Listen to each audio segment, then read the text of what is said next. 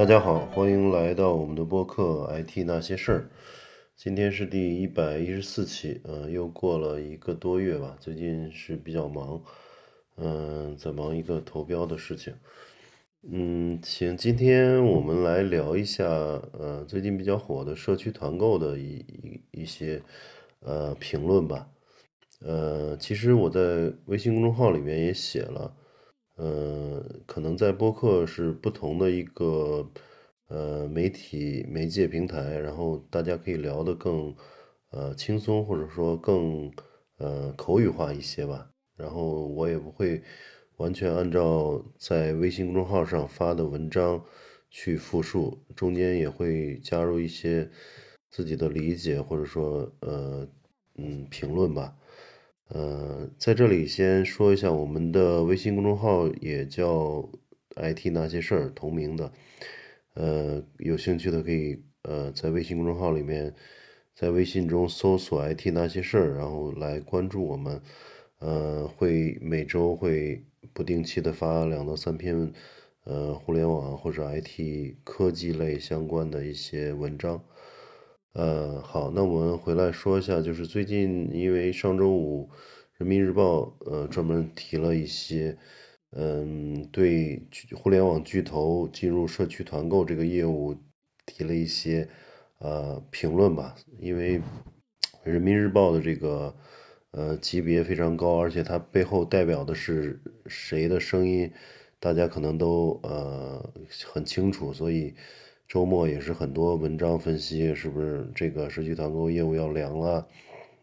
然后资本投入社区团购的资本是不是又要遇到一个滑铁卢？我我我是有自己的一些想法啊，先复述一下，就是这个人民日报的这个上面里边的嗯那里边的内容吧。比如说，现在互联网巨头企业相继投入大量资源入局生鲜社区团购，社区团购呢就成为互联网行业及资本市场热议的话题。呃，不过互联网累积的数据和算法，除了流量变现，还有另一种打开方式，即促进科技创新。然后网上就马上有一一一堆传言啊，就说马云表态了，阿里巴巴将全面退出社区团购，认真做好科技赋能。服务产业升级啊，然后还有一些什么王兴啊、黄峥啊，都说全面退出社区团。后来在官方实际上没有找到任何这这这些呃消息，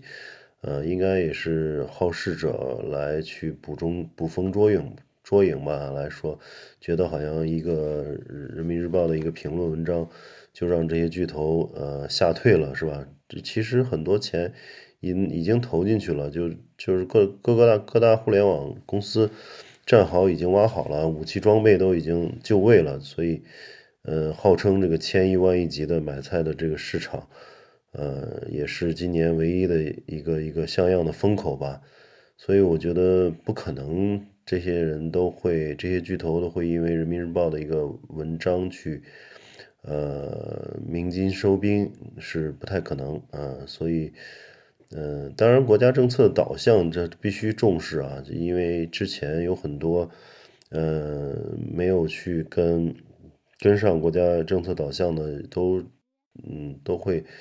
呃都会得到相应的一些损失或者说教训吧。像头条被停过，呃两次吧，嗯，也是头条在政府公关或者在宣传口的一些。呃，投入不够吧？后来挖了一些中央电视台的前主持人做这个公关的这个这个嗯部门的啊负责人才会好一些嘛。所以就是各大互联网公司，你随着体量的增加，一定要对国家政策的解读要呃跟得上这个节奏，否则呃很容易去被被呃被收拾。最近。呃，阿里不是就呃，因为这个蚂蚁金服的事情啊，呃，马云在呃上海的这个陆家嘴的金融论坛上一通放炮，呃，让国家把这个蚂蚁金服蚂蚁金服上市的这个事儿给呃暂停了，而且未来很有可能就是短期上不了，最快也得半年一年。而且据内部的一些嗯了解情况的人反馈说，有可能大概率要对这个蚂蚁集团进行业务分拆，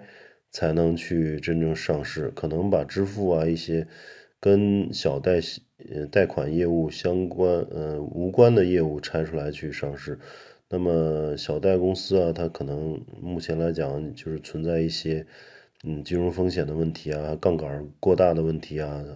最近不是说这个它三十多亿，然后放出去的有三百多、三千多亿，杠杆是一百多倍嘛，所以它总是把花呗和借呗的这些资产打包，然后去做 ABS，就是资产证券化。嗯，所以这个跟其实跟美国。之前那个，呃，房房房房这个房贷的这个次贷危机，嗯，主要是房就是房地美、房利美嘛，他们就是把一些非常不太质量不不高的这些房贷打包，然后做资产证券化，然后卖给投行，投行这个不断的又卖给一些一些保险公司啊等等啊，呃，机构金融机构，所以最后导致这个。很多呃金融这个系统性风险嘛，那么嗯，其实马云现在也是好，我看那个 B 站有些视频已经有很多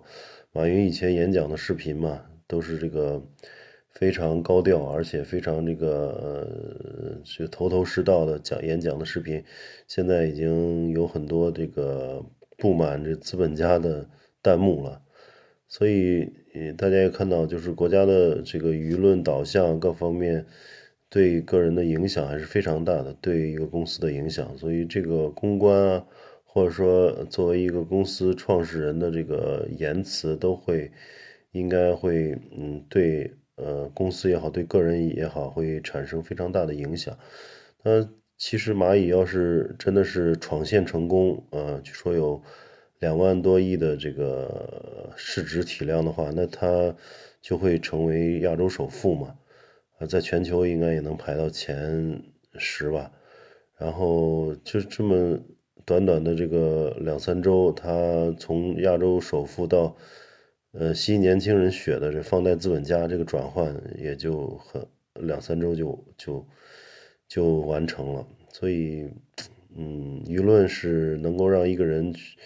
呃，这个飞上风口也能让人摔得很惨啊。嗯，而且在过去刚刚刚过去的周五吧，就反垄断法在中央的这个政治局会议里刚刚生效。嗯，所以这意味着未来对反垄断也会加大力量去投入吧，就在监管层啊，或者说国家的呃决策层。所以呃，这些反垄断的首要。呃，这个目标实际上就是这些呃互联网巨头嘛，因为现在这个巨头他们已经有碾压的这种优势嘛，也手里有要钱有有钱要人有人，所以很多模式它都能够去非常粗暴去去闯入一个新的行业，甚至有非常多的这个新行业都是创业公司去试试。是试错，然后跑出来一个比较好的模式以后，巨头马上就用大的金钱和人力投入去跟进，呃，很很快的去那个把创业前面的这些创业者的尝试给，呃，给碾压掉嘛。所以，呃，这个时候，嗯，就是巨头大到什么程度就会影响经济的平衡发展，实际上是一个决策层需要考虑的事情。嗯，其实，嗯，国《人民日报》那篇文章里面也说了，就是互联互联网企业当然也有生存的压力了，嗯嗯，也需要获得投资回报。但是科技创新呢，并非要求企业不赚钱，而是把投资的存续期延长，不痴迷于急功近利，不热衷于短期变现，而能够在长周期视野下赢得技术变革带来的更大收益。呃，然后第二段就是说，如果我们的互联网巨头具有更多超越性需求，能够运用数字化技术探索未知，拓展人类知识疆土，再与超大规模市场结合，将会产生巨大的科技创新势能，依靠硬核科技让企业站上价值链顶端，让国家竞争力自主性更强，让人人类的知识边边界更大，不是更香吗？这个就说，嗯，我觉得人民日报的这个措辞非常有水水平啊。就一方面，他第一段也说，就嗯，互联网也得挣钱嘛，呃，也要考虑生存嘛。一方他这这个话就是说，非常尊重这个市场规律，并不是说我这个政策或者国家的这个决策层去影伸出手来去管企业的运营，然后管企业的这个发展方向。这样子的话，就是一个嗯非常计划经济的一个一个手段了嘛，所以它是跟是自由市场经济去是是相悖的，啊相背离的，所以他用这句话也也把自己的这个调子定的很很很合适，就是赚快钱没有什么错，都是上市公司嘛，所以就算 CEO 有理想和远方，所现在这个广大的资本是要分红回报的。所以让这些公司舍易求难，嗯，其实也不太有说服力。首先肯定是互联网公司短期利益，呃，这个这个其实也很正常。就是如果是一个，呃，这个这个团购业务能够给公司带来，呃，市值的提高啊，能够带来快速的这种利润的这个增长啊，其实先去做这个简单的事儿也是很正常的，理所当然的。嗯，然而话这个话锋一转啊，就说科技创新并不是不赚钱，可以不急功近利，眼光放长远，做一些更有远见、更有技术含量、更能提高国家竞争力、拓展拓拓展人类知识边界的事儿。这就让很多人想到了这个特斯拉啊，像特斯拉在做的事儿啊，像火箭发射啊、回收啊，越未来要计划登陆火星啊等等啊。然后新能源车，这个特斯拉的新能源车的市值已经超超过了这个传统的这个 BBA 嘛，呃，包括谷歌的人工智能啊，这个自动驾驶啊，波士顿的那个机器狗，大家也经常看到，就怎么踹都踹不倒，然后而且能做非常多的这个呃任务，能在雪里跑，能爬坡，呃，非常牛啊，就是它能够把一个机器狗能做到这种程度，然后。嗯，还有美国很多企业也在做着这个拓展人类认知边界的事情，而我们这几年崛起的方式，外卖、打车、团购啊，包括拼多多，嗯，也就华为在五 G 上可能引领了这个国际国际潮流，在呃在五 G 的这个呃专利啊技术方面都全面领先。那么整个科技板块，尤其是市值靠前的这几个巨头们啊，好像看起来跟美国比的话，就是格局差了不少。所以这两天也是很多呃批斗大厂呢，就说大厂就会跟小的创业企业去争呃争利，与跟那个菜农争利啊，就是干这些跟包括。当然，之前的滴滴跟出租车司机争利，就是干的一些都是一些，嗯，用现在流行的词儿来说，就是都是内卷的事儿，就是怎么让存量市场越来越难，竞争越来越大，他们没有想去做一些增量市场的事儿。嗯，其实说的也有道理，但是我觉得就目前也是有原因的吧，就是，嗯，就虽然说中美现在贸易，呃，贸易战也好，或者说。科技封锁也好，我们缺芯片啊，缺包括高端的这个数控数控机床啊，包括光刻机都搞不定啊。呃，但是这些公司看着又又又都在做那个，包括做双十一啊，做买菜啊，做做外卖啊，做快递啊等等，都是在做这些事儿。嗯，还是因为中国这个红利啊，因为中国的这个优势，还是包括这几年成长起来的。物流啊，金融支付啊，和城镇化，有巨量相对廉价的劳动力，像这些模式，实际上都依赖于中国这个有很好的先天优势来去才能跑通。那么这些模式一旦跑通呢，又由于这个市场又是全一全球最大的单一市场，那一旦成功站稳脚跟呢，市值都非常高，所以他们都愿意去做一些呃短平快的事儿。呃，其实也是容易理解的，就是，嗯，你就拿一个不是特别恰当的例子来讲，就比如说沙特啊，像那个中东国家迪拜啊等等这些，原来地底下有石油，你说让它，呃，去石油，它它肯定是，呃，这个做勘探或者做那个石油开发是一本万利的事情，都富的，嗯，躺在躺着睡觉也会每每每晚上赚这个几百万美元，对吧？就是当资源丰富到这种程度的时候，它的科技啊，它的一些能源发展啊，它的一些农业水平啊，它就升提提不高嘛。因为我钱足够多，我就可以对外去买各种服务，买各种农产品啊等等，包括军火啊，都是从外面买的。那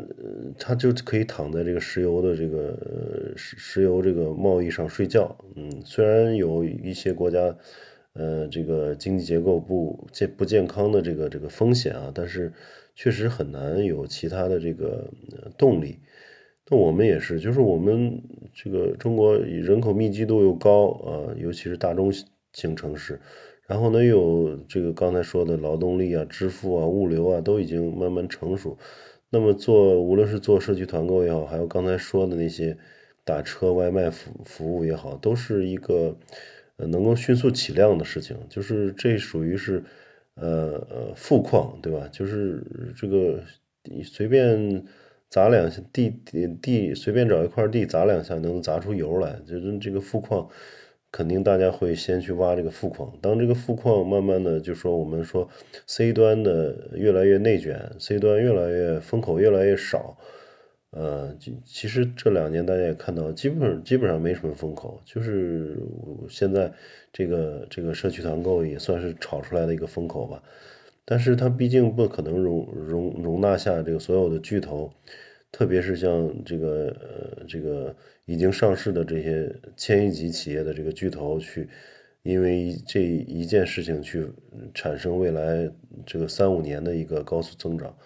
这都不现实的，就是说现在 C 端已经，呃，发展到一个瓶颈期，必须要找一些更有长远的，或者是更的新的热点或者新的增长点吧，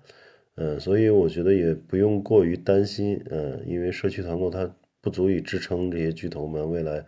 呃，三五年、五年、八年的这个嗯长期发展的这个需要的增长，呃，增长点。嗯，为什么国外其实欧美为什么没有那个呃这些这些外卖啊？包括呃，它是有那个 Uber 是吧？但是 Uber 发展也也没有滴滴的量大嘛。呃，外卖啊，像这个社区团购它更难了，因为它这个欧美的一个是人力呃非常贵，再一个就是它的人口密集度也不够。嗯，所以它就没有那么大的量，没有那么大量，然后人工又贵，所以它的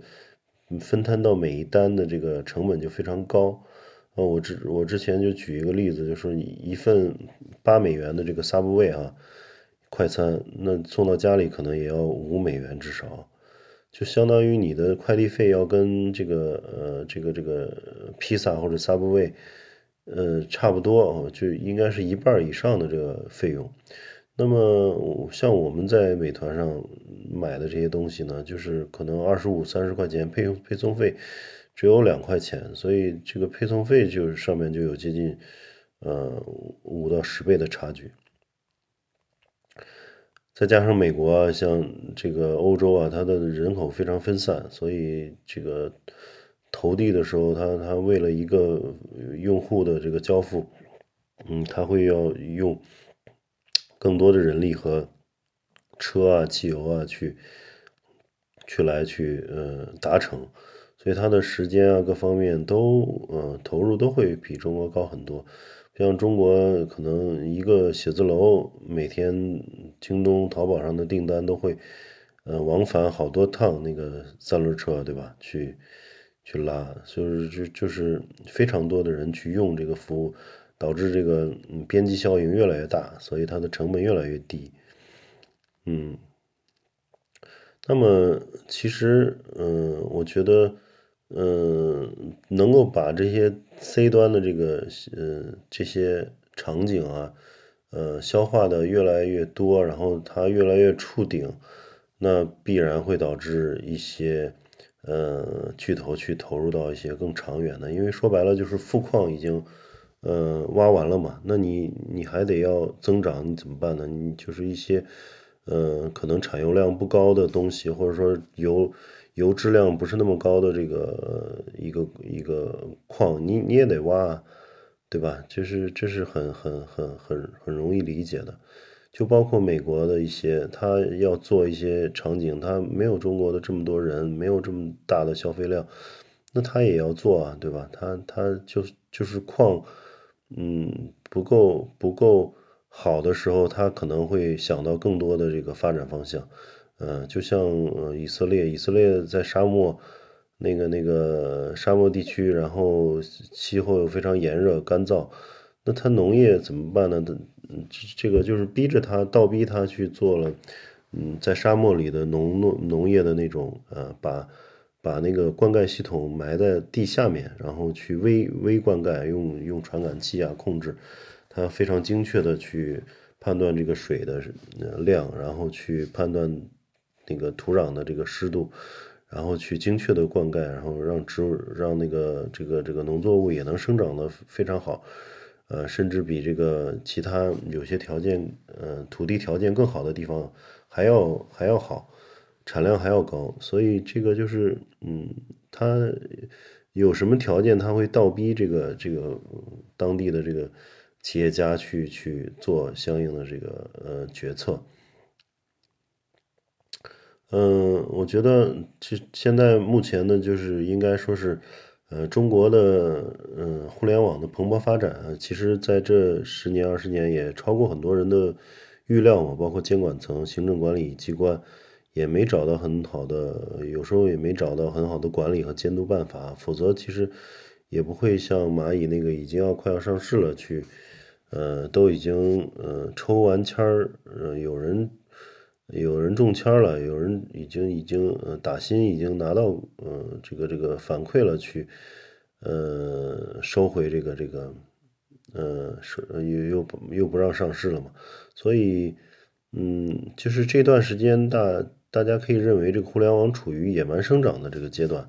就少数的精英呢携手资本对一些行业进行重塑和洗牌啊，迅速形成垄断壁垒。然后呢，在这个混沌中呢，能够找到商业模式和套利空间，迅速构筑这个壁垒的这个大佬啊，就批量产生，就包括现在的这些，呃，拼多多啊、美团等等，这些都是非常非常厉害的，他能够找到一个当这个这个目前的这个商业模式，包括套利空间啊。所以我觉得，像反垄断法生效后呢，国家一定会更加注重社会的平衡发展。就首先，科技巨头的垄断早晚都要面对。其实，欧美有很多这个像 IBM 啊、AT&T 啊、微软和谷歌，其实都嗯应应对过这种反垄断诉讼，甚至已经呃很多巨头都交过罚款嘛，微软啊等等。嗯，还有些巨头已经被大卸八块了，像这个 AT&T 啊，就是美国电话电报公司，已经分得分了非常多的小公司。所以，巨头发展到这个 too big to fall，就是大而不倒的这个阶段啊，对经济带来的风险是很高的，从同时也抑制了创新嘛。所以，嗯，一些互联网的商业模式对传统行业颠覆啊，国家需要统筹考虑，考虑利弊。毕竟资本嗜血，商人逐利，他们不会考虑这个出租车司机是否减少收减少收入或者失业，也不会考虑菜市场消失后菜农、蔬菜批发的这些渠道商家的萎缩所带来的这个就业和经济影响。嗯，大家从那个小黄车就能看出嘛，就最后这个堆积如山的这个小黄车，也都是市政和城市管理者的要处理的，呃，一地鸡毛。嗯，所以国家的意思很明显，就钱可以赚，但是要替国家考虑一下所作所为的这个社会价值是否符合国家战略，提升国家竞争力，都必须得多想想增量市场啊，拓展科技边界。京东呢，就最新的宣传稿就比较聪明，把社区团购和西部扶贫啊、服务农村啊、下沉呃市场巧妙嫁接。自己的事情还是接着做，又和国家的政策有了交集。啊，接下来我相信各家公司都会想怎么样去把这个社区团购和国家政策绑得更紧一些，然后这个体验体现各各家的这个管理层和公关部门的内力了。嗯，这个其实也嗯不不能只是说说啊，肯定要具体的要做一些事情，毕竟。嗯，之前就恒大南海海南这个违规填海嘛，高层认为呃影响生态，所以他眼看着这个是千亿的这个战略布局面临险境，许家印许老板就高调大喊捐款一百一十亿，不脱贫不收兵，两千多恒大干部骨干带头上山下乡啊，去贵州啊去，呃这个定点去扶贫，然后这这就是其实就是急国家之所急嘛。想国家之所想，嗯，这么觉悟上去了，然后这个海边的那个那个海南的那个填海项目就又继续做了，所以嗯，其实有很多迂回的方法，一个是直接在做社区团购的时候，怎么样去把农民啊，把中间的渠道力量，嗯，尽量不去摧毁它，去去赋能它，对吧？咱们去做一个行业，尽可能的是赋能，而不是摧毁它。导致很多人失业，然后又又创建很多职位。那么还有一个方法，就是说你做这个东西，嗯，产生了一定的呃这个嗯行业的颠覆，导致一部分人失业。那么又又创造了很多的工作机会，对吧？嗯，像滴滴一样，它它可能导致了出租车司机的一些收入降低，但是它又让很多嗯以前没有出租车开的这个人都有了这个生计嘛。所以它是一个互相平衡的一个东西，就看各个巨头都怎么去解读了。毕竟现在，呃，国家一方面呢是在科技上对他们有所要求、有所引导，一方面就是反垄断法去这个这个剑已经放放在了他们的头上，嗯，所以应该各家在政策的解读方面应该会嗯更加投入一些。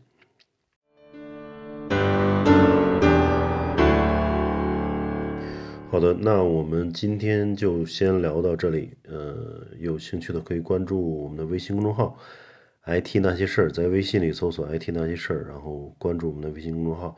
然后这些行业的文章都会在呃微信公众号发，也可以留言与我互动。那里边也有我的微信联系方式，呃，欢迎大家嗯这个在